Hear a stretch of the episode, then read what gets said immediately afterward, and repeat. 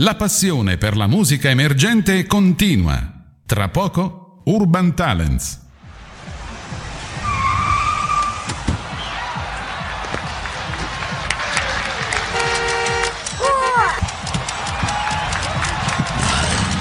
La musica emergente avanza.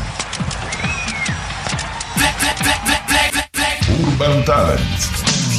Urban Talents. L'ora X è suonata. Anche questa sera è suonata l'ora X a radiostudiare.it, eh, vero Fabio? Come ogni giovedì. 21 e qualche minuto, Eh, quindi li bisogna recuperare, Li eh? recuperiamo, 5 minuti, finiremo Sì. alle 22 e 5. E 5, e 5. poi ci sarà il vostro programma, tu e di Peppe si può fare, Sì. quindi la programmazione del giovedì Tanti ospiti, eh? di radiostudiare.it eh, prosegue, prosegue la grande. Allora io volevo innanzitutto ringraziare insomma, la nostra ospite di giovedì scorso che ha aperto la nuova stagione, Esther Angelozzi.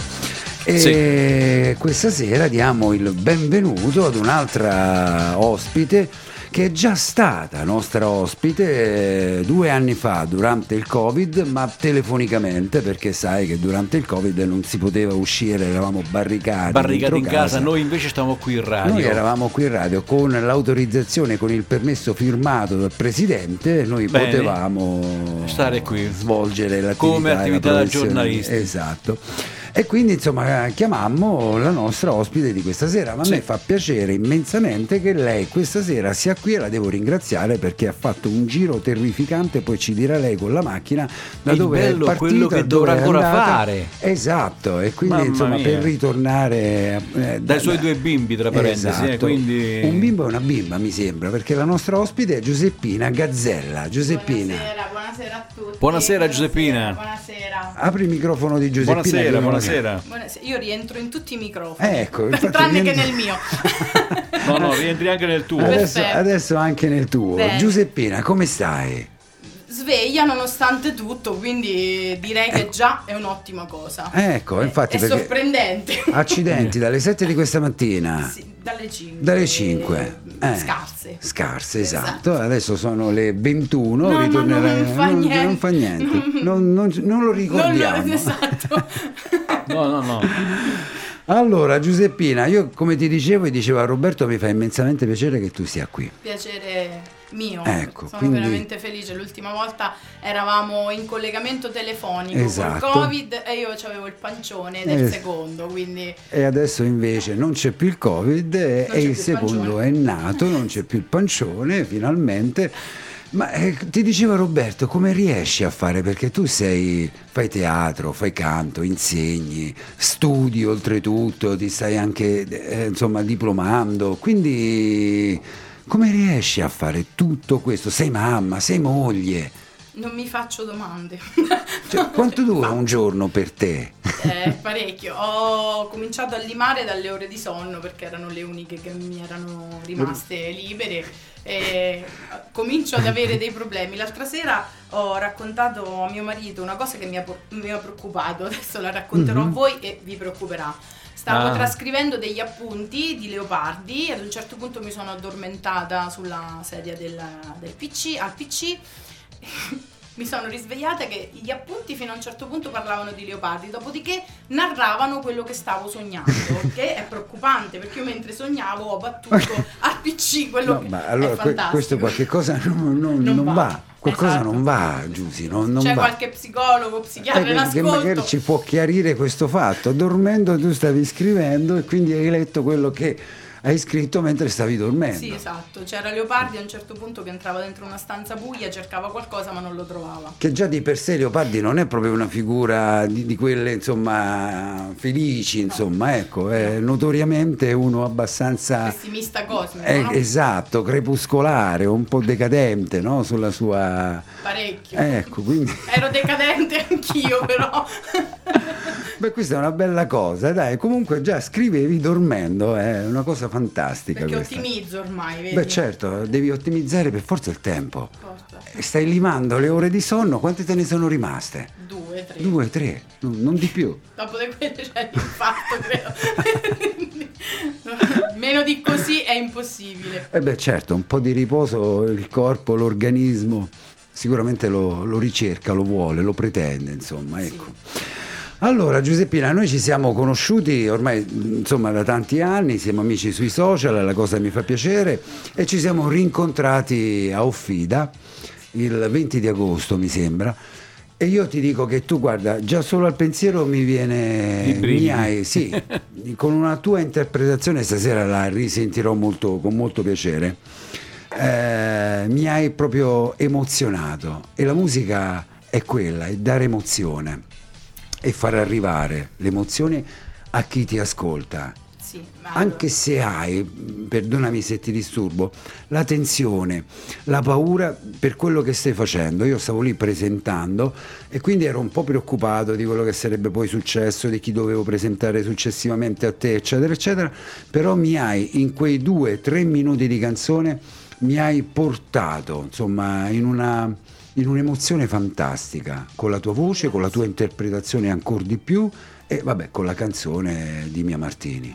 La, la canzone eh, non è merito mio, è, è un pezzo di storia della musica italiana, ma allora guarda Fabio, mi ha detto una cosa bellissima perché eh, fondamentalmente è lo scopo del mio lavoro, che poi chiamarlo lavoro è, in realtà è un privilegio. E, Certo. mm, ci ho messo un po' a trovare la mia dimensione eh, canora perché poi è un lavoro fatto di, di tanti compromessi no? nel senso che è ehm, adesso va di moda questo magari se canti questo fai più eh, puoi fare più serate o serate diverse eh, però mi sono resa conto ad un certo punto che bisogna rimanere fedeli a se stessi e rimanere fedeli a se stessi paga ci Certo. vuole tanto lavoro, eh, ma paga. Quindi ad un certo punto ho cominciato, insomma, ho deciso di aprire una- un'associazione culturale Sì. e ho cominciato a lavorare con le amministrazioni, a proporre il mio lavoro, quello che facevo. ehm. io faccio musica perché per me è una necessità. Eh, ho alle spalle una storia particolare, molto pesante. Io dico sempre che è, è un, è un miracolo che io sia qui a parlare con voi. E mm, allora ho pensato che tanto dolore non può andare, non può essere fine a se stesso. Quindi se qualcuno che mi ascolta si riconosce in quello che canto, nell'emozione, nel messaggio che sto mandando, Certo. attraverso delle interpretazioni o attraverso i miei pezzi, perché io sono anche un'autrice, Sì. allora quel dolore non è stato vano. Magari anche una sola persona torna a casa e si sente meno sola. Certo. Io quella sera ho fatto il mio dovere. Certo. Quindi abbiamo cominciato a lavorare con le amministrazioni, abbiamo avuto un ottimo responso quest'estate. Abbiamo, Mhm. Abbiamo aperto a maggio l'associazione, quest'estate abbiamo fatto più o meno quasi 20 date. Ah, Stiamo in riorganizzazione, sì, sì, siamo in riorganizzazione per la stagione invernale, già abbiamo le prime date confermate, avremo un evento che- di cui vi parleremo tra qualche giorno, molto molto bello, molto particolare, quindi si apre la stagione teatrale Sì. e insomma, abbiamo delle diverse cose molto belle. Direi, tra l'altro collaboro con degli artisti proprio di queste parti, io, io spazio Certo. nelle marche. Prima hai fatto due nomi, ma io non. Diciamoli, Allora, diciamoli. eh, eh, nella nostra associazione c'è Matteo Falone Sì. che proprio mh, abita a Villa Lempa ma attualmente insomma si sta trasferendo a Spinetoli, Daniela Poli che è di Monticelli e mh, dopodiché ehm, collaboriamo con un pianista che lo stesso abita qui vicino a Pagliare, un violoncellista ovvio lo stesso abita da queste parti, è una collaborazione che abbiamo stretto da poco. Allora mi hai trasferti qua. Vero, faccio prima. Dopodiché abbiamo una collaborazione con eh, Roberto Maccaroni che è Sì. il chitarrista e è cantautore e chitarrista di Fabrizio Moro, Sì. con Leo Falduto che è un altro chitarrista di Roma. Quindi, vabbè, poi c'è la com- abbiamo una compagnia teatrale, collaboriamo con una compagnia teatrale. Io collaboro Come si chiama la compagnia? allora, la compagnia teatrale ehm, abbiamo Favole Incantate con cui facciamo uno spettacolo a tema Disney, ma proprio in costume, quindi eh, ripercorre diciamo tutti i classici Disney. La regista è Doralia Tomassetti, vincitrice del Tour Music Fest, attualmente coach del Tour Music Fest. E c'è anche Matteo Falone, Daniela Poli, insomma siamo diversi. E, Mhm. e poi collaboro con la compagnia teatrale Musical Insieme eh, con cui facciamo i Promessi Sposi Opera Moderna. Eh, io sono Agnese, la mamma di Ah, Lucia. la mamma di Lucia. Esatto, e quindi questo. Poi, vabbè, nell'associazione ovviamente c'è mio marito, eh, Niki Romagnoli, che è pianista, compositore, arrangiatore, quindi... Quindi questo matrimonio non sa da fare. No, io, io ho sposato il pianista, mica sono scema. Eh. Ah. Cioè, È chiaro, è, è certo. chiaro, cioè, so portare il lavoro a casa perché proprio nell'ottica di ottimizzare. Certo, Eh, eh, bisogna sempre perché ottimizzare. no cercare pianista è, è Beh, già ce l'abbiamo in casa Eh. e quindi. Sì. Però io vorrei ritornare un attimino a bomba al, al discorso che stavi facendo all'inizio, Giuseppina, perché la tua forza, la tua emozione che trasmetti è proprio dettata da questo, dalle situazioni che tu canti, sicuramente in questa canzone di Mia Martini e nei tuoi inediti, per aver vissuto le situazioni.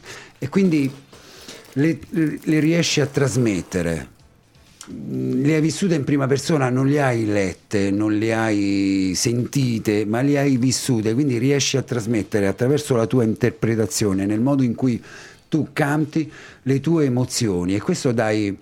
Cioè, e questa è una bellissima cosa perché se uno ha sofferto, le, le strade sono due, o fa soffrire oppure aiuta gli altri a non soffrire. E questo che tu aiuti gli altri a non soffrire è una cosa bellissima, Ci provo, Giuseppina. ci provo. Sì, certo, diciamo- certo. Diciamo che è una... eh, Dice, sai, la sofferenza ti fa diventare una persona migliore. Non è, non è proprio vero, cioè non è un dato di fatto, Certo. è, anzi ti può anche incattivire, Esatto. anche giustamente, tra virgolette. Certo. Quindi, come dici tu, è, è una situazione che ti pone ehm, in uno stadio in cui non c'hai una via di mezzo, o diventi bianco o diventi nero. Esatto. Io ho avuto la fortuna mh, di crescere fino ad 11 anni con i miei nonni. Mhm. Eh, nonna ancora ce l'ho fortunatamente, nonno purtroppo se n'è andato molto presto e eravamo legatissimi, proprio una cosa sola. Per me è tuttora un faro e nonostante che se ne sia andato, che io avevo 11 anni, diciamo che mi ha fatto vedere la via che poi ho scelto, Certo. eh, quella dell'onestà, quella del sacrificio che però alla fine paga. E poi sai Fabio, quando io credo che quello che canto arrivi semplicemente perché quando sei nella verità, la verità arriva certo, e vince sempre. È chiaro. Eh, io non, non Mm. faccio qualcosa, io sono quel qualcosa e quindi quell'essere quel qualcosa è la È, è verità. la, è la differenza. Poi può piacere o non può piacere, e quello è un Certo. altro conto, perché poi tra l'altro io non miro assolutamente a piacere a tutti, perché se piace a tutti c'è qualcosa che non va. Ma sicuramente non bisogna mai piacere a tutti perché, e neanche provarci di piacere a tutti. No, no, Se no. si sta antipatici a qualcuno, magari ben venga Ma questo. assolutamente, perché a, Sì, me, sì. a me non piacciono Eh, tutti. esatto, eh, certo, è chiaro. Quindi bene, va bene così, insomma. Però questa è la tua forza, Giuseppina, perché comunque riesci a trasmetterla, ad emozionare con la tua voce e soprattutto con la tua, con la tua interpretazione. Grazie. Questo Io- è. Guarda, stasera Fabio io ti avevo detto, dico ti porto quel pezzo che Sì. mi hai detto tu e Mhm. ti porto un pezzo mio. In realtà Sì. poi ho pensato, non lo so, forse è stato un atto di altruismo, però vista la trasmissione Sì. ho pensato va bene, le persone magari ascoltano, no? Hanno pure piacere di ascoltare qualcosa che possano canticchiare. Quindi in realtà ho portato due brani che non sono miei, eh, che però mi rappresentano Certo. in, mo- in modi diversi. Poi ti faccio un piccolo spoiler e poi più tra po- pochissimo tempo uscirà la canzone che ho portato al cantagiro. Io non ho avuto modo di sentirla, però la voglio sentire perché la guarda, potresti ho- far ascoltare? eh? No, non si può, non è Non si ancora, può? non è ancora No, perché dobbiamo sistemare un Sis- paio di ecco. cose, poi ve la manderò, promesso. No, ma la me, me manderò. la devi mandare, promesso, gi- lo- me lo devi giurare perché guarda, io voglio piangere. Eh, guarda, tratta un tema Eh, eh, certo. che mi è molto caro, nel Esatto. senso che tratta il tema della genitorialità. Perfetto. eh, vista da un punto di vista che potrebbe essere un pochino scomodo, nel senso che a parer mio il voler essere genitori, Mhm. il desiderio è sempre un atto di egoismo.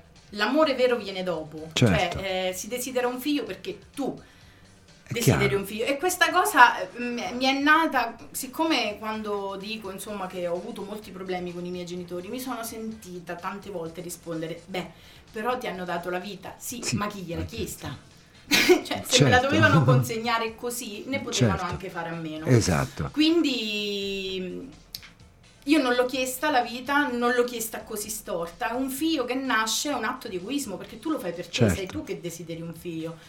È dopo che si dimostra, Ma no? tu pensa magari i tuoi quanto, quanto che, che mamma fantastica possono avere? Eh, E che, no, è quello mi Giuseppino. arrabbio pure io. Non è Eh beh, beh, ma certo, ci arrabbiamo tutti, però insomma... Mia figlia eh, mi mette a dura prova. eh, c'ha tre anni e c'ha... E si chiama? suoi perché- Lisa. Lisa. Lisa. Sta Eh, ascoltando ma- Lisa la radio? Che ne pensi? Allora, il papà la, lo sta ascoltando. Meno male. Non so se la sta ascoltando anche Lisa, se la sta ascoltando. Mamma torna a casa. E il promesso. maschietto? Il maschietto? Davide. Davide. Davide, Eh, Da- Davide beh, ha 20 mesi, è un cucciolotto proprio, ma è proprio tranquillo. Esteticamente si assomigliano moltissimo, caratterialmente sembrano figli di due genitori diversi, però sono i nostri. Va bene, a 20 mesi. Eh, ma Eh. l'altra era così pure a 20 mesi, eh? Cioè, si è palesata subito. Eh, Si è fatta capire cosa il vuole. nido in ospedale me l'ha riportata quasi subito perché non sapevano come azzittata. Cioè, lei ha le idee chiare, ce l'ha avute fin da subito. e questo è giusto che No, sia no, ma così. è giusto che sia così, che il Signore gli Eh, beh. mantenga questo Ma anche perché carattere. poi i bambini di adesso, Giuseppina, non sono come eravamo noi. Noi eravamo boccoloni, ci crede- credevamo agli orchi con le fate, Io no. Eh, Io no. no. sono nata vecchia. e questo, ripeto, è la, tua, è la tua forza, riesci a trasmettere queste emozioni per questo motivo. Eh, ma tra noi e lei c'è, c'è.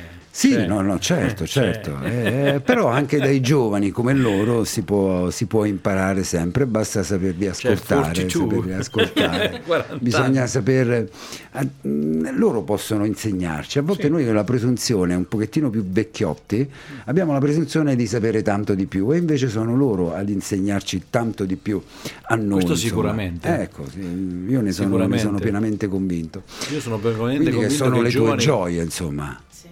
Eh, ecco, quello- Al quello. netto di momenti in cui dici, ma. Poi toglietemeli dalle mani, però no, al netto di momenti che ovviamente loro hanno i loro momenti, che si incontrano Certo. magari con i tuoi di momenti, però ti fermi da una parte, respiri e, E- e e vai riparti, sì, E però ripartiamo. eh, tanto hanno la capacità di farti passare qualsiasi Evento. sì, perché poi hanno quella spontaneità, no? quando ti vengono ad abbracciare, con quegli abbracci proprio che ti tolgono il fiato. L'altro giorno mia figlia mi fa, mamma, tu sei la mia mamma, vero? Eh, sì. sì. E sarai la mia mamma per L'ho sempre che mi risolve questo. i problemi? Eh, Che risolve tutti i problemi? Beh, sarò la tua mamma per sempre che prova a risolvere tutti i problemi. Allora io posso essere felice. Sì. Sono messa a piangere. Io pure, io pure, io così pure. è uscita così. L'ho letto, l'ho letto sulla tua pagina Facebook. Se ne è uscita così e sono rimasta... Eh, E questa è la dimostrazione che ti dicevo prima, sono molto avanti. E quindi quando ehm, l'ho letta e ho pianto anche io, mi sono emozionato anche io perché i bambini... nonno, sì, Quindi, eh, vabbè, cioè, c'hai due, dei nipotini bellissimi, quindi voglio dire... Non mi fate piangere, Eh, non, eh. non- non piangiamo perché non è l'ora. Giuseppe, no. vogliamo cantare? Io mi riprendo un attimo. Eh, sì, allora, eh. sì, Eh? eh, devo annunciare che pezzo canterò. Beh, sì, perché mi hai fatto una sorpresa. Io l'ho sentito, era Laura Pausini, non mi avevi detto Laura Pasini. Eh, ma io vedi. Eh, eh, con me mi non hai devi cambiato. mai stare tranquillo. Va bene, lo accetto anche. Non devi mai stare tranquillo perché io l'ho deciso ieri sera alle 10. Sempre con la promessa che però devo ascoltare il tuo, il tuo inedito, eh, quello che hai Promesso. portato al cantagiro, Sì, sì, insomma. sì, sì. ecco. Guarda, sarà Quello lo- il primo lo vogliamo, che- eh. sarà il primo sarete i primi a cui lo manderò, promesso. Promesso. Sì, sì, promesso. Allora, il pezzo, questo, Sì. questo pezzo l'ho scelto. Allora, eh, guarda, facciamo una cosa. Io intanto mi sistemo di là, Sì, Giuseppina. Tu commenta, Come- questo bra- con me Esatto. il Va pezzo. benissimo.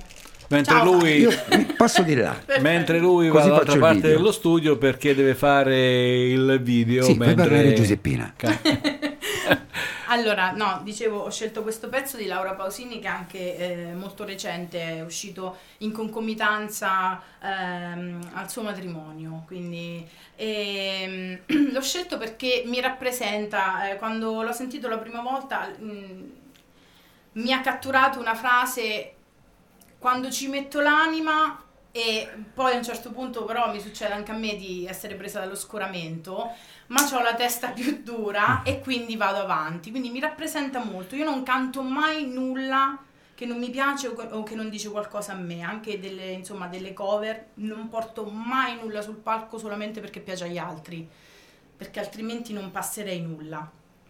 Quindi ho scelto questo, questo pezzo che si intitola Un buon inizio, perché insomma auguro a tutti di avere un buon inizio. L'inizio è qualcosa di stupendo. Io ho la, la fortuna di poter cantare nelle cerimonie, eh, nei matrimoni, no? Eh, cerim- Sì, solo nei le- matrimoni. Parliamo, intanto eh, facciamo- esatto, ma Eh. la cerimonia, il matrimonio è un inizio, è un inizio e ogni inizio ha la vita dentro, quindi auguro a tutti un buon inizio. Poi ne parliamo Giuseppina perché questo non so se... Aprimi un po' il microfono Teresa, non sto di qua. Beh, questo è un altro bel discorso che hai fatto, vorrei approfondirlo subito dopo questo brano. benissimo, Mi fa piacere questo. Allora, quando siamo pronti? Pronti. Posso andare con la base? sì.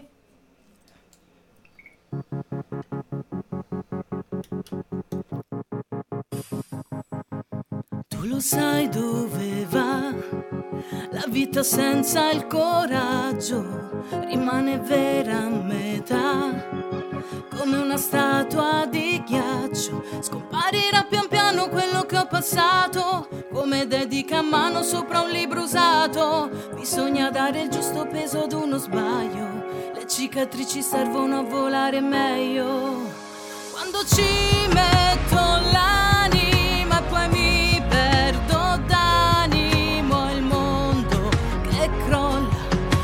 mia testa dura no. Cade il sorriso dalle labbra, come un bicchiere che si rompe sul pavimento. Ci sono parole come bombe che bruciano dentro, ma non le ascolterò.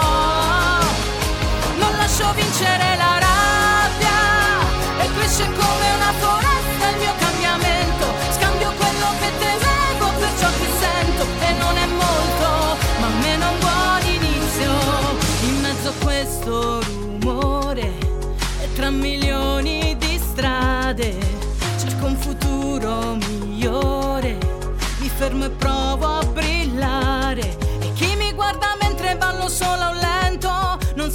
quanto è bello darsi il proprio tempo. È il brivido che provo sopra il precipizio, la fine di una gara prima del giudizio. Quando ci metto l'anima e poi mi perdo d'animo, è il mondo che crolla, ma la mia testa dura no. Cade il sorriso dalle labbra,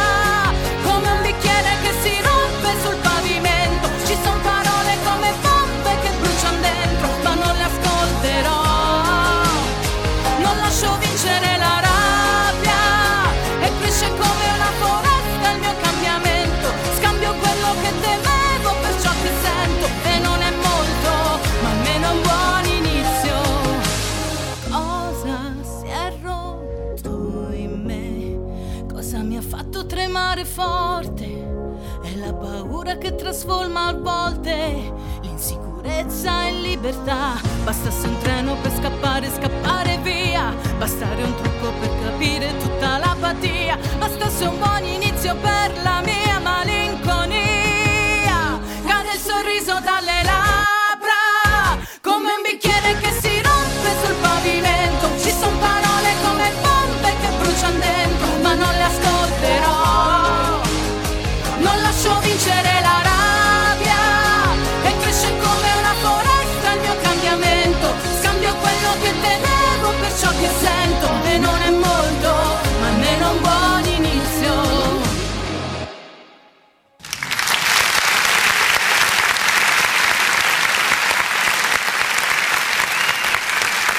Bravissima, complimenti. Grazie, grazie. Complimenti proprio, Grazie. tanti tanti tanti complimenti. Grazie. Beh, è un bel, bellissimo brano, brava. Beh, sì, sì, sì, sì, sicuramente è una bellissima interpretazione. Poi io me la sono gustata senza la musica perché non avevo le cuffie e quindi ho ascoltato solo ed esclusivamente la voce di Giuseppina Così, senza... flat. Esatto. Sì. Unplugged. Questo del discorso del... A parte que- io non capisco perché a volte le canzoni, eh, queste canzoni non vengono mai o comunque poco ascoltate e sono magari più belle e potrebbero trasmettere messaggi più, più importanti di quelli che invece passano, passano in radio, no?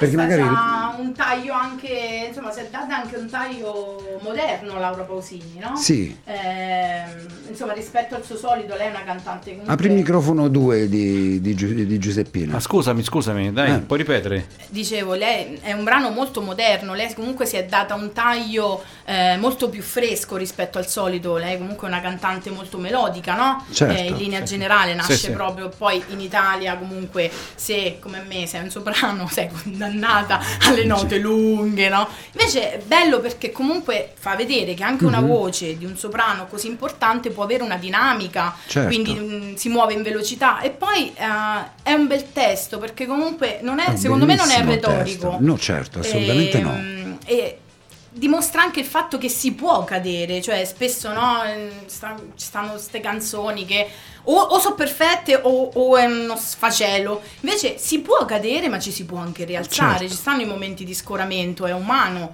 Però mi piaceva proprio la, mm, la rivincita che c'è in questo brano, il fatto che ok, sì, sono caduta, quindi ho la consapevolezza, però mi rialzo. Certo. Quindi No, un messaggio taglio. bellissimo, un testo fantastico, bello, però viene, viene fatto ascoltare poco, magari invece ti fanno ascoltare tutto, tutto rose e fiori, tutto bello, tutto il mondo a colori, i fiori. Eh, veniamo eh, anche dall'estate. Eh, Eh beh, certo, Quindi- però anche d'inverno. L'estate te- ballerina. Eh, fanno- l'estate è più ballerina, dai. Beh, su. Eh, vabbè. E adesso, siamo ottimisti. adesso invece siamo tornati nei teatri, siamo tornati Eh, nelle piazze e certo. cominciamo di nuovo Però a questi sono testi che a me piacciono. diversamente. Sì. trasmettono un messaggio, un messaggio importante all'inizio. Giuseppina, eh, hai espresso un concetto importante sull'inizio. Vorrei che lo, lo- lo si così spulciasse un pochettino meglio. Allora, io Perché sono, poche parole sibilline, ma con un grande insomma dietro argomento. Io sono tremenda. Quando allora ho la, mm, la fortuna, insomma, ho scelto di mm, cantare alle- per le cerimonie Sì, eh, o in chiesa o civili. Eh, non vado ai pranzi, le cene, ma perché non, non perché non mi piace, denigro chi lo fa, ma perché non sono capace. Cioè, non sono l'anima delle feste. Io sono tendenzialmente asociale. O quantomeno mi è stato detto, poi proprio da Roberto Maccaroni, che io sono selettiva. È vero, mi contorno insomma delle persone che scelgo, Certo. quindi eh, i trenini non fa- ci ho provato, non fanno per me. Quindi, eh, però le cerimonie mi emozionano molto. Io sono tremenda perché piango sempre, come se fossero... Perché le cerimonie rivedo- dici in chiesa Sì, comunque, perché io in, ci un, in rivedo... un ambito così. Cioè io nello sposo che va all'altare, no? Mi sto avanti, io ci vedo mio figlio, un domani che accompagnerò mio figlio. Tu pensa alla Stai soddisfazione. avanti. Ma perché pensa alla soddisfazione di quella mamma, no? Che l'ha, l'ha fatto crescere, l'ha fatto diventare un uomo, gli ha dato dei valori. Certo. eh, e ora lui comincia la vita che lei iniziò prima che lui nascesse o che fosse anche solo un pensiero. È fantastico. Certo. Cioè, è questo scorrere della vita che è meraviglioso e ti trovi di fronte, hai la... Ho il privilegio di cantare, di essere la colonna sonora di quell'inizio, che io credo quello è, che sia civile o religioso, poco importa, è il momento più importante Sì. eh, del matrimonio. Sì. Tutto viene, poi dopo la festa la puoi fare per qualsiasi cosa, non, non vedo differenza Sì. tra una festa di laurea e una di matrimonio. Certo, certo. Però proprio sei di fronte a un inizio, anche gli sguardi degli sposi, è, qualco- è un privilegio. Ma che bello questo concetto. Io penso Giuseppina. che tutte le mamme dovrebbero assistere ai matrimoni dei propri figli. Sì, sì. Eh, però ci sono anche questo, credo che eh, l'ho trattato nel mio ultimo brano. eh, non tutte le mamme essere biologicamente dei genitori non fa di una mamma o di un papà biologico una mamma e un papà di cuore Certo. ci vuole talmente tanta predisposizione d'animo e tanta abnegazione per essere genitori, è che è una cosa che finisce quando ti chiudono il coperchio sopra, no? E E lo forse dice? neanche lì. Lo dice a me. E forse, e forse neanche lì. Quindi ci sono tanti genitori che al mio matrimonio i miei genitori non c'erano. certo. Però dentro di me c'era mio nonno che mi ha accompagnato all'altare. Però non so. erano morti, No, non ci sono voluti essere. non ci sono voluti non essere c'era, di mio no- scelta. non c'era mio nonno. E quello era la mancanza forse più Sì, importante, sì, no? Sì, anche perché Mm. mio nonno era insomma, Pezzo da 90. Sì, ma Ah, adesso avrebbe avuto 83 anni, quindi Certo. è morto a 60 anni. Quindi insomma Beh, era, era un Avrebbe sicuramente, ti avrebbe potuto sicuramente in 20 anni e passa darti anche tanto di più. Perché era un nonno fighissimo. Eh. No, immagino, Era un- immagino. Era un nonno fighissimo, quindi... Però ecco, è, è molto molto molto bello. Io credo veramente, l'ho fatto proprio per scelta, eh, fatto- perché è davvero un privilegio. Io lo vedo proprio come un privilegio. Guarda, io assisterò al prossimo matrimonio con questo con tuo concetto, quello è un inizio, non ci avevo mai pensato. Poi il resto può, essere, può esserci o non può esserci, però quello è effettivamente religioso o, o no che sia, è, è un inizio. Eh sì. Ma tu guarda. Io quindi- faccio testimone. no, vabbè, non è, io assisterò Chi non porta al le mio. fedi ce l'abbiamo. Ma non al mio, io ho detto assisterò al prossimo. Io canto, se si sposa Fabio io canto. assolutamente. Ecco, già abbiamo trovato chi A canta. posto, quindi Chi- abbiamo già fatto. Bisogna- chi è il testimone. Bisogna trovare la, la- la- la sposa allora. Eh. che ci vuole, dai, su Fabio. La troveremo, la troveremo. C'è, c'è. Fa- Fabio è arrossito pesantemente, devo dire. Eh, Lo salva po'- la bronzatura. Un po' sì, un po' sì. E quindi bello questo concetto, Giuseppina, Grazie. molto molto bello. Senti, ma quando hai iniziato a fare musica? Perché ce ne siamo andati adesso con questi argomenti così belli, ma io sapevo che sarebbe andato a finire così, perché eh, sei un vulcano, insomma, in eruzione continua, insomma, emozioni, oltre che nel cantare anche nel parlare, nel modo di, di esprimerti, che è importante. Io osservo e cerco di, di guardare un pochettino tutto. Quando hai iniziato a cantare, Giuseppina? Non lo sai, non te lo domanda. ricordi? Ma penso da sempre. È come, guarda, io avevo la mia bisnonna cantava benissimo. Me la ricordo a più di 80 anni con una voce cristallina impressionante. Mia nonna è appassionata di musica. Io conosco musica dal 1920 ai giorni nostri. Che ogni tanto mio marito mi guarda, come fai a saperla questa? Non lo so. Però a me cantavano anche Nina Nanni alternative che non starò qui a dire eh, perché non è il caso. Eh, però ecco, conosco tanta musica perché dentro casa se ne è sempre ascoltata tantissima, me ne Certo. hanno cantata sempre tantissima e insieme alla scrittura l'ho sempre vista come quell'ancora di salvezza, a me la musica davvero ha, ha- ha salvato la vita. Eh, quando ho Immagino. avuto il modo di, di conoscere Fabrizio Moro, gli ho detto proprio che ci sono state due canzoni sue in particolare che mi hanno letteralmente salvato la vita. Sono arrivate nel momento giusto e mi hanno dato quel gancio per dire ok, ce la posso Tiriamoci fare. fuori. Ok, ok, devo cambiare le cose. Quindi mh, la musica non mi ha mai fatto sentire sola. Io con il mio MP3 perché sono andata ovunque, eh, mi ci Mhm. sono chiusa ovunque, ma in MP3 tra l'altro da psicopatica perché da Chopin a musica metal, quindi convivevano pacificamente. Certo, ma la musica è bella tutta, ritengo. ascolto tutto, Eh, davvero certo. ascolto tutto. E, quindi credo di... Guarda, il primo ricordo proprio che ho di me che uscita dalla doccia in accappatoio ballavo il cancan davanti a nonno. Se ci penso sta- è imbarazzante. e, e lo cantavo. E lui Mhm. mi ha applaudito. E questa Quindi cosa è stato il tuo primo fan, Sì, sì, stato te- mio in primo fin dei conti. Senti, adesso mi è venuta un'altra, un'altra domanda, perché comunque tu insegni musica, no? Eh, ehm, È una a scuola che di età? musica. Insegna. Inse- non ho una scuola di musica. Eh, insegni musica. Insegno, insegno canto moderno, ho iniziato, allora, ho studiato a Milano eh, e ho studiato con l'Igea, Sì.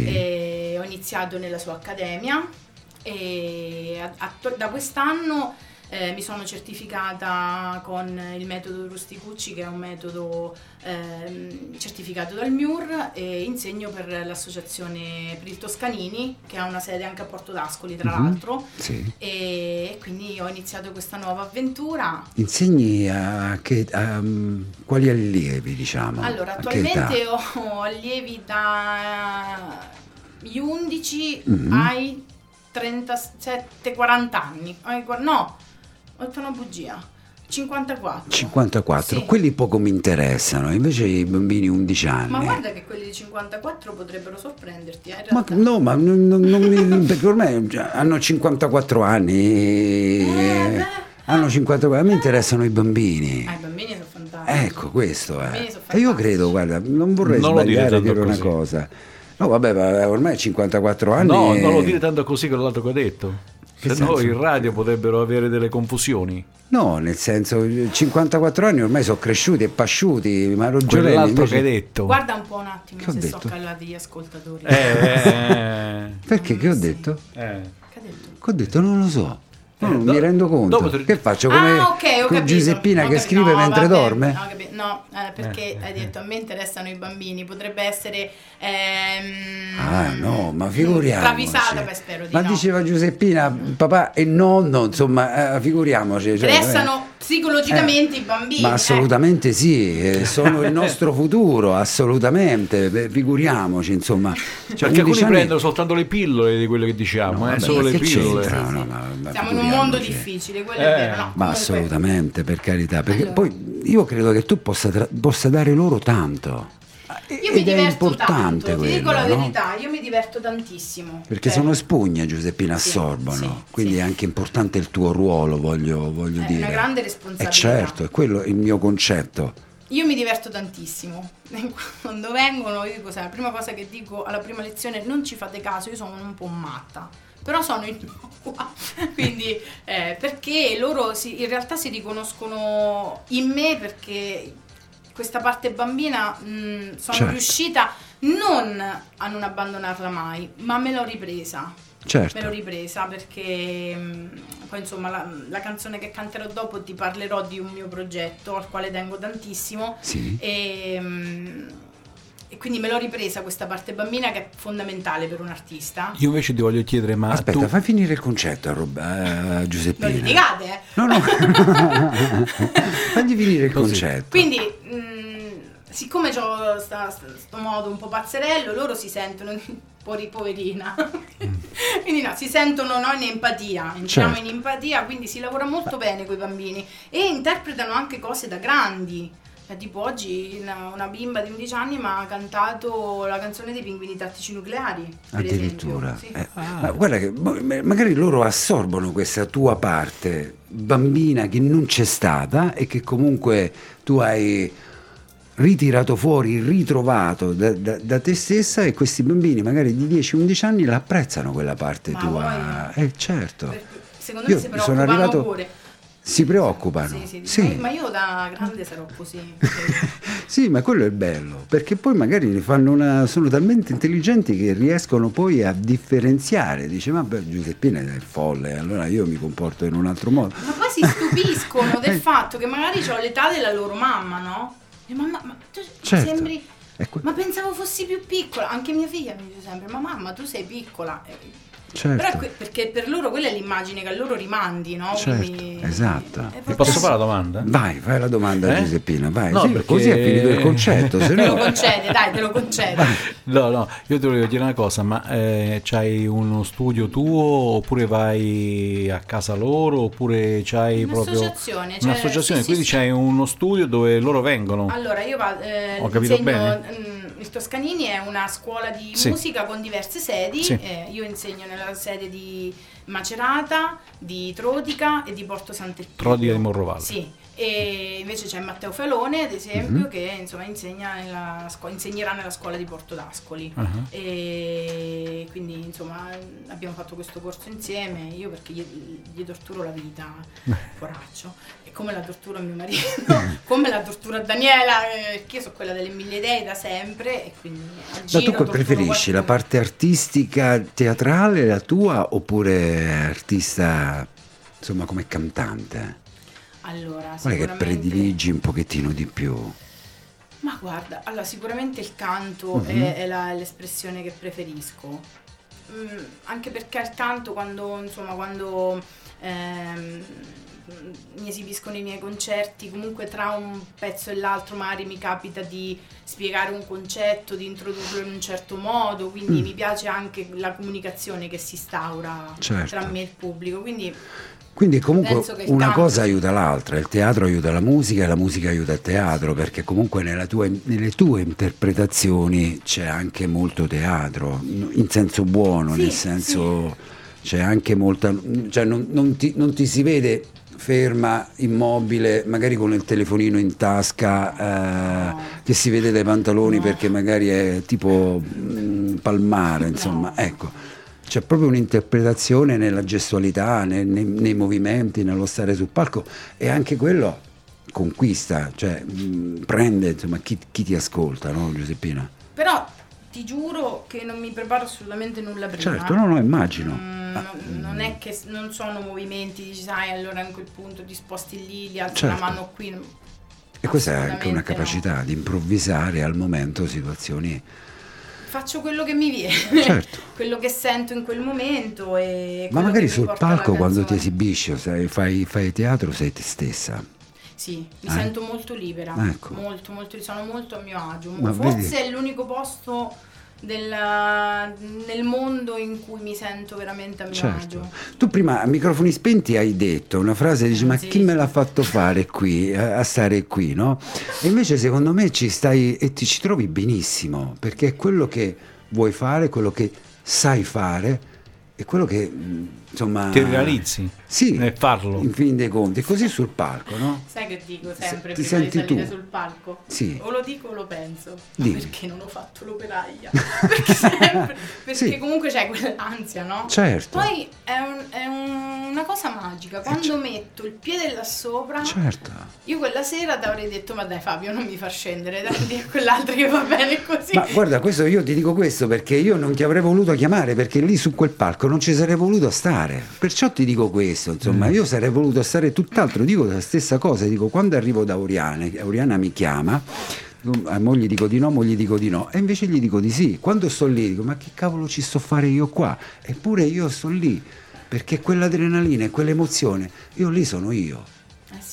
Eh sì. È anche vero che dire di no Oriana è, è impossibile, sì. è impossibile, però è, è talmente coinvolgente, è un vulcano, certo. Ascolta, beh, Oriana Simonetti è un'istituzione eh, ormai. Eh, beh sì, e poi domenica eh, farà la sfilata anche Sposi in Villa e eh, ho detto sì anche quella volta, anche, anche, anche domenica. È reiterazione del reato. Sì, proprio, qui c'è la recidiva, insomma, non, continuo a dire di sì pur volendo dire di no, ma perché quella per me è una sfida, io lì sono io e, e quella è l'emozione che mi è vero, è, è strana questa cosa tra l'altro, perché sei esposto davanti a tutti. Certo. No? Ma davanti a nessuno. Esatto, è quella la cosa, quello, esatto. Che, non, che, a me non frega assolutamente nulla del giudizio degli altri. Nel certo. senso, mi interessa di più chi posso agganciare certo, a, è quello per essergli utile. Perciò ti dico. Ma se c'è qualcuno a cui non piaccio, pazienza. Cioè, certo, non... no, no, ma infatti. Poi magari nella vita reale, se c'è qualcuno che ti dice una parola storta, ci rimani malissimo. No? Certo, esatto. Però in quel momento sei tu, sei, ti esibisci e fai quello che ritieni di saper fare o che comunque ti emoziona nel fare, quindi riesci anche a trasmettere l'emozione. Io direi di cantare a questo sì, punto. Siamo pronti, c'è anche Enzo che salutiamo, adesso farà lui il video, poi gli invierò il primo video del brano che hai cantato prima.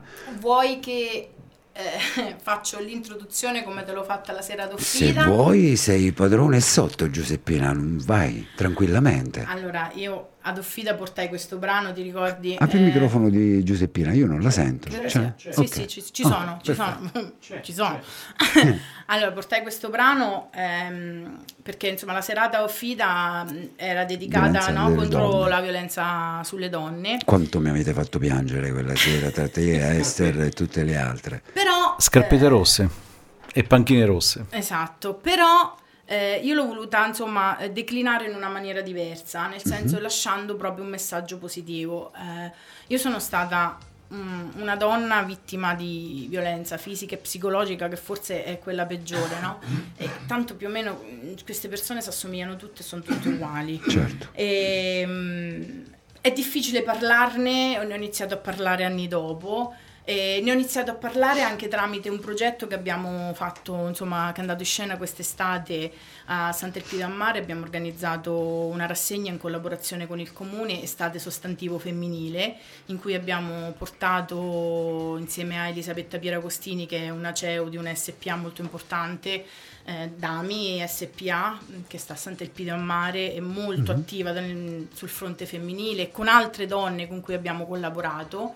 Abbiamo portato musica e talk per portare testimonianza di quello che è l'universo femminile in un mondo declinato molto spesso al maschile, portando però anche dei messaggi positivi, perché universo femminile e universo maschile non sono due universi che si contrappongono e che stanno in guerra, ma eh, devono eh, collaborare, no? sono uniti, perché Certo. nell'uomo c'è l'universo femminile e nella donna c'è l'universo maschile. Quindi ecco perché ho portato questa canzone ad Offida, perché io eh, il mio eh, diamante in mezzo al cuore l'ho trovato veramente e non lo dico per piaggeria, lui lo sa, eh, mio marito è stata la chiave di volta. Eh, quando ci siamo incontrati ci ha voluto il coraggio suo perché io non ero così, ero tutta da ricostruire, e da costruire e ricostruire. È stato in grado di mettersi da parte lui per eh, aiutarmi nella mia realizzazione e lo sta ancora facendo. Eh, Oggi è tutto il giorno che sta a casa con i bambini, dice è il padre, ho capito, Però- però, eh, lui magari eh, diventa pazzo per seguire le sue cose oppure le mette proprio da parte perché non c'è tempo, perché ade- capisce che mi hanno fatto perdere tanto tempo prima e quindi adesso è il mio tempo. certo. Però io auguro a tutte di trovare un complice, perché questo è, un complice alla pari, un padre meraviglioso, un marito stupendo, un professionista capace. C'ha i, c'ha i suoi difetti? Caspita, come ce Tutti l'abbiamo ce l'abbiamo, tutti. certo. Ma eh, auguro veramente a tutti di trovare questo diamante in mezzo al cuore che c'è. Cioè non dobbiamo dimenticare che ci sono gli uomini eh, Non violenti. fare tut- eh, tutta ma un'erba un esatto, fascio, no? Esatto, Eh, cioè quello quello che rimane concetto. spesso degli incontri eh, contro la violenza sulla donna è che questo universo maschile schiaccia quello femminile. Non c'è solo questo, io ci Certo. tengo particolarmente. Quando porto in scena, portiamo in scena la musica, rappresentiamo l'universo bianco e l'universo nero, amore tossico e amore sano, perché c'è ed è certo. giusto che venga rappresentato. L'amore vero. Viva Esatto. Dio, insomma, non, non è soltanto tossico, ce lo dipingono sempre comunque nel peggiore dei modi, ma c'è anche la parte bella del, del rapporto a due. Allora, allora, mm, magari se sentite sventolare sul microfono perché Giuseppina si sta facendo, no, non ti preoccupare, lo vado a dire perché comunque qui Caldo. è, è caldo, ma, ma- siamo il 14 ottobre, noi abbiamo iniziato una settimana fa perché qui abbiamo tutto ovattato, tutto chiuso, insonorizzato e quindi abbiamo pensato di cominciare ad ottobre, invece la tempistica, il C'hanno tempo... il termostato rotto sopra. Beh, penso di sì, eh, qualcosa è cambiato. È evidente. Almeno tu nell'universo. Giuseppina Gazzella, radiostudio.it, Urban Talent.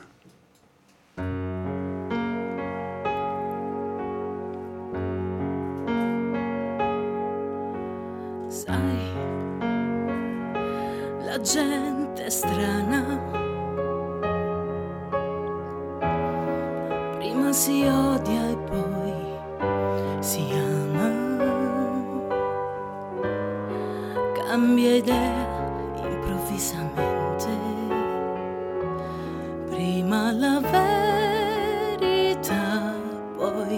mentirà noi senza serietà.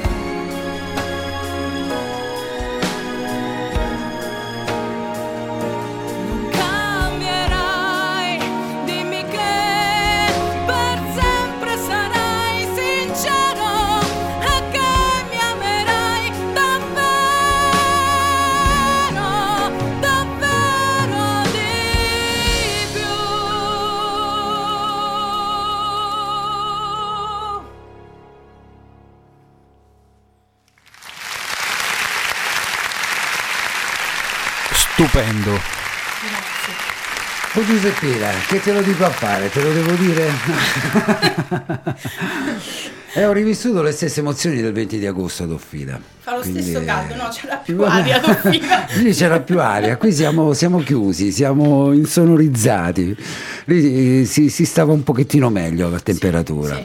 Però l'emozione è stata la stessa, quella di allora e quella di, di- di- questa sera. Io ti Grazie. ringrazio e io credo che Nick sia... Niki. Niki, eh, era abbreviato Nick eh, Che lo, confidenzialmente. guarda, lo chiamano in mille modi. Nick, eh, Niki, eh, penso che sia insomma, no?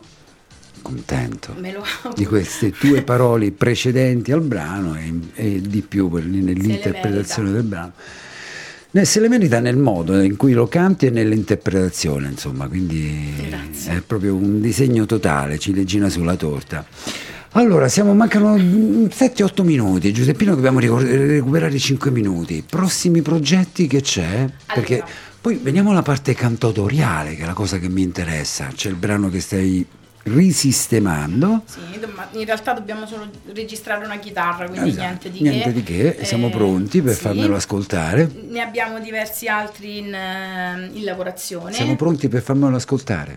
Sì, Ah, ecco.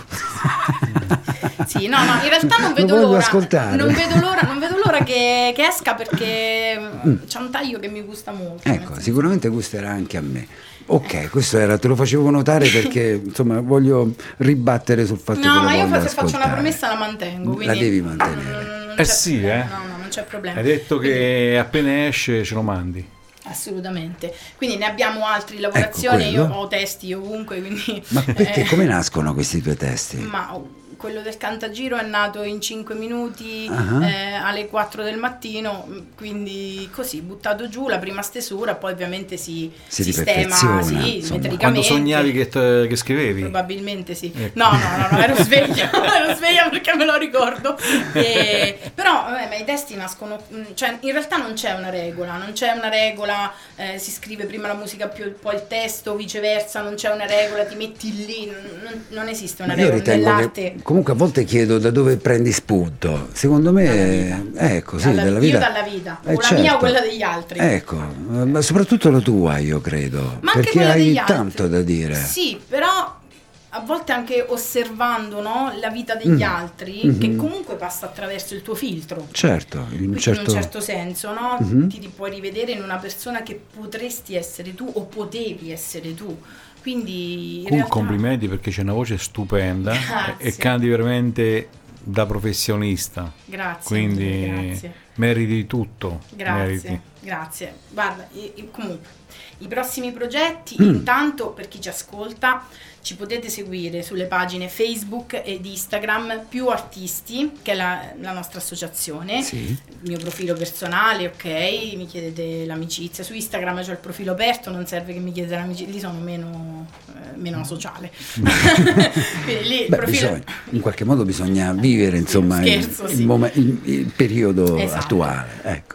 Quindi sia su Instagram sia su Facebook l'associazione si chiama Più Artisti, lì pubblichiamo tutto quello Che fate? tutto quello che facciamo, sì. Eh, ci abbiamo molti progetti in cantiere. Mm, allora, non posso dire niente, abbiamo già delle date confermate, Mhm. ma non posso dire niente ancora perché non posso dire niente. No, va bene, non mi va fate bene. dire niente. No, no, non- Però non te lo- no. non te lo faccio Però chiedere, non te lo seguiteci dico. perché veramente ci abbiamo delle, delle belle cose già confermate. Più artisti Eh, su Facebook. Più artisti su Facebook. Più artisti APS è la nostra associazione. APS quindi, Sì, perché sì. poi dopo se, si, ma, se fai soltanto un piccolo cosa non ti dà più niente. In realtà penso che più artisti ci siamo solo noi, Eh, però mh, per, per completezza più artisti APS. Approfitto di questo spazio, Devi? perdonami, Devi, devi. figurati. perdona, per ringraziare veramente tantissimo, in primis eh, mio marito, perché, eh, lo- e l'ho ringraziato, ma lo ringrazio di nuovo, i miei figli per la pazienza. Ringrazio eh, Matteo Falone e Daniela Poli perché sono davvero due fratelli, oltre che due collaboratori, quindi grazie per il sostegno, nonostante anche la lontananza. Eh, ringrazio Roberto Maccaroni con cui è nata una bellissima collaborazione e una bellissima amicizia, quindi anche queste sono, sono le gioie della vita, ci siamo incontrati ai concerti, le amicizie per me, le amicizie più belle e i rapporti più belli nascono sempre con la musica. Mio marito l'ho incontrato grazie alla musica, Matteo e Daniela li ho incontrati grazie alla musica, Roberto l'ho incontrato grazie alla musica, quindi la musica, vedi come tu mi chiedevi prima, Certo. no? È proprio quella che guida la mia esistenza e che mi porta alle cose più belle. Quindi lo ringrazio profondamente, insomma ringrazio un po' tutti quelli che ci supportano, Ci abbiamo un service eccezionale Maurizio Zocchi di Zoma Service che ci tratta davvero come dei figli, ci cura in tutti gli aspetti, tutte le amministrazioni comunali che lavorano con noi, molto disponibili, che mh, hanno abbracciato davvero eh, con entusiasmo le nostre offerte artistiche, Elisabetta Pieragostini lo stesso, insomma abbiamo davvero dei progetti trasversali che abbracciano molte cose, nei prossimi mesi vedrete perché poi ogni tanto ce ne viene in mente una. eh. Certo, ma è giusto che sia così, bisogna giornate essere di sempre... 24 ore, non si può fare una richiesta Eh beh, qualche eh, da- sì, perché beh, bisogna aumentare le ore, perché Allora- non, non sono più sufficienti. Allora confermo, eh, più artisti APS su Facebook, APS, perché Ci se fai segui? più, a- più artisti io ho già fatto. Oh, così vedi. Effettivo, tu ci segui? Eh, Io- di, di, di, eh. No, io quando Ah, lo qui vedi, che lo casca vedi, eh, vedi, vedi, vedi, vedi, vedi. Vi seguirò. Eh, ma guarda che io controllo, eh. Occhio. E bisogna Prima seguire. di mandarti il brano, controllerò Sì, se hai ma messo il mi piace seguirò e invito a seguire questa associazione perché eh, guarda è stata una, una serata ricca questa sera io passata non, non ne avevo, velocemente. passata velocemente non avevo dubbi su questo perché mh, ripeto spesso ho insomma un, un sesto senso io mh, guardo molto i movimenti gli atteggiamenti mh, guardo dietro, insomma, non soltanto la- la- la- la- la- il, il La personaggio facciata. esatto, ma guardo la, la- la persona, laddove nessuno guarda. E quindi è stata una, una serata bellissima, ricca. Grazie, anche per E me. non avevo, non avevo dubbi di questo. Ci dispiace soltanto questo di tornare a Monturano. È quello. Ma eh. io ci vado a quello piedi. proprio, No, quello ci batte il cuore No, per vabbè, quello. ma adesso ormai Fabio mi ha detto dov'è il distributore di vin- Sì. benzina, quindi sono invincibile. Sai, È proprio qui vicino, quindi fai il rifornimento piano piano, ritorna. Esatto. Ecco perché insomma non bisogna... anche caffè? Che tu sappia. No, no, non credo. Non credo. Adesso no, a quest'ora no, prima sì. Eh no. O manca Non il credo. metano, o manca il caffè, c'è sempre Qualcosa manca sempre, accidenti. Però insomma, ecco, ritorniamo piano piano, anche perché come dicevamo prima la superstrada, l'autostrada è un po' incasinata. Gelo di eh, Dio. Eh, È un pozzo senza fondo, eh, un contratto a tempo indeterminato, quello, come stavi dicendo prima, no? non finiscono mai i È lavori. assurdo, no, no, è assurdo davvero. Quindi io ormai mi stupirò il giorno che non vedrò più cantieri e mi preoccuperò perché tutte quelle persone dove stanno? Dove, Eh, dove sono finite? Insomma, ecco, sono sempre lì. Questa galleria, quando la finiamo? Non Io la ormai finiamo mai? Il navigatore, eh, se non mi dice sono previsti 9 minuti di ritardo, non sto tranquilla. C'è degli avatar per caso, perché già rispondono qua, eh. Eh, ma io No, ho ma collaboratori che, ragazzi, C'è ma qui voi qua. non capite che organizzazione c'è dietro. Noi facciamo tutto, noi eh, progettiamo le locandine, noi creiamo i post, noi- cioè, eh, ragazzi, noi Certo. abbiamo un'organizzazione dietro che siamo un pozzo di idee. Beh, ma è, è- è giusto così, Non è bello abbiamo così. una lira, ma Tanto Ah, entusiasmo. ma questo non conta, eh, neanche noi, quindi Perfetto. Radio Libera Esatto. vengono tutti, non ci abbiamo niente di non, che. non ci abbiamo una lira, ma tanta, tanta, tanta passione, tanta Esatto, voglia vabbè, di fare. Quella, quella tanto- non ce la può fregare No, nessuno. I quella soldi no, comunque nessuno. sì, invece noi non ce l'abbiamo sta Ma io dico spesso che noi siamo, facciamo quel, quel cavolo che ci pare, insomma, non trasmettiamo la musica, ma trasmettiamo emozioni attraverso la tua voce, le tue interpretazioni e, e anche le altre, insomma, delle le voci degli altri tuoi colleghi. Allora, qua dicono ciao, grazie a tutti quanti, stiamo seguendo tutti e vi salutiamo. Sono i più artisti APS Ciao ragazzi, Eh. un bacione. Ecco. Ci mancate. Eh, Davide e Lisa vi reclamano, eh. Davide e Lisa, eh, insomma, ecco. Uso il servizio pubblico. Un abbraccio fortissimo al bimbo e alla bimba, Sì. A Niki, insomma, e, e a te Giuseppina. Grazie, grazie a Grazie. voi davvero, grazie per avermi ospitato, è stato bellissimo perché dopo il Covid per telefono che sentivo pure Un po' così, un po' così. così così, no, mi sono stata felice quando mi hai detto, mi hai proposto, ti ho detto ho, ho incastrato le cose, ho detto sì, si può fare. E, e ne sono felicissimo. Sì, no, sono Aspettavo ed è arrivato il tuo messaggio. Sì, sì, ci sarò giovedì, proprio mentre giovedì prossimo stavamo in trasmissione. Ho detto giovedì prossimo ci sarà Giuseppina con, Con immenso Esther piacere. ci siamo Esatto. incrociate ad Offida, se Ecco, non ad Offida, no? esatto. Sì. Sì, sì, ad Offida. Ok, perfetto. Grazie ancora Giuseppina. Grazie a voi, grazie Ciao. a tutti gli ascoltatori e buona stagione. Ce lo auguriamo sempre. E buona musica. Altrettanto. Grazie. Grazie, grazie Sigla. A giovedì prossimo. A giovedì A prossimo, giovedì con un altro siga, artista, vai, con con, un altro artista, artista. certo, un artista giovane, la musica emergente, la musica insomma che a noi ci piace, Ci piace. noi ce ne freghiamo della musica che conta, noi vogliamo la musica che ci emoziona. Esatto. Ciao Grazie, a tutti da a radiostr.it, da me Roberto. E da Fabio. Ciao Giuseppino, un Ciao, abbraccio, ciao. grazie, ciao. ciao ciao. Sigla.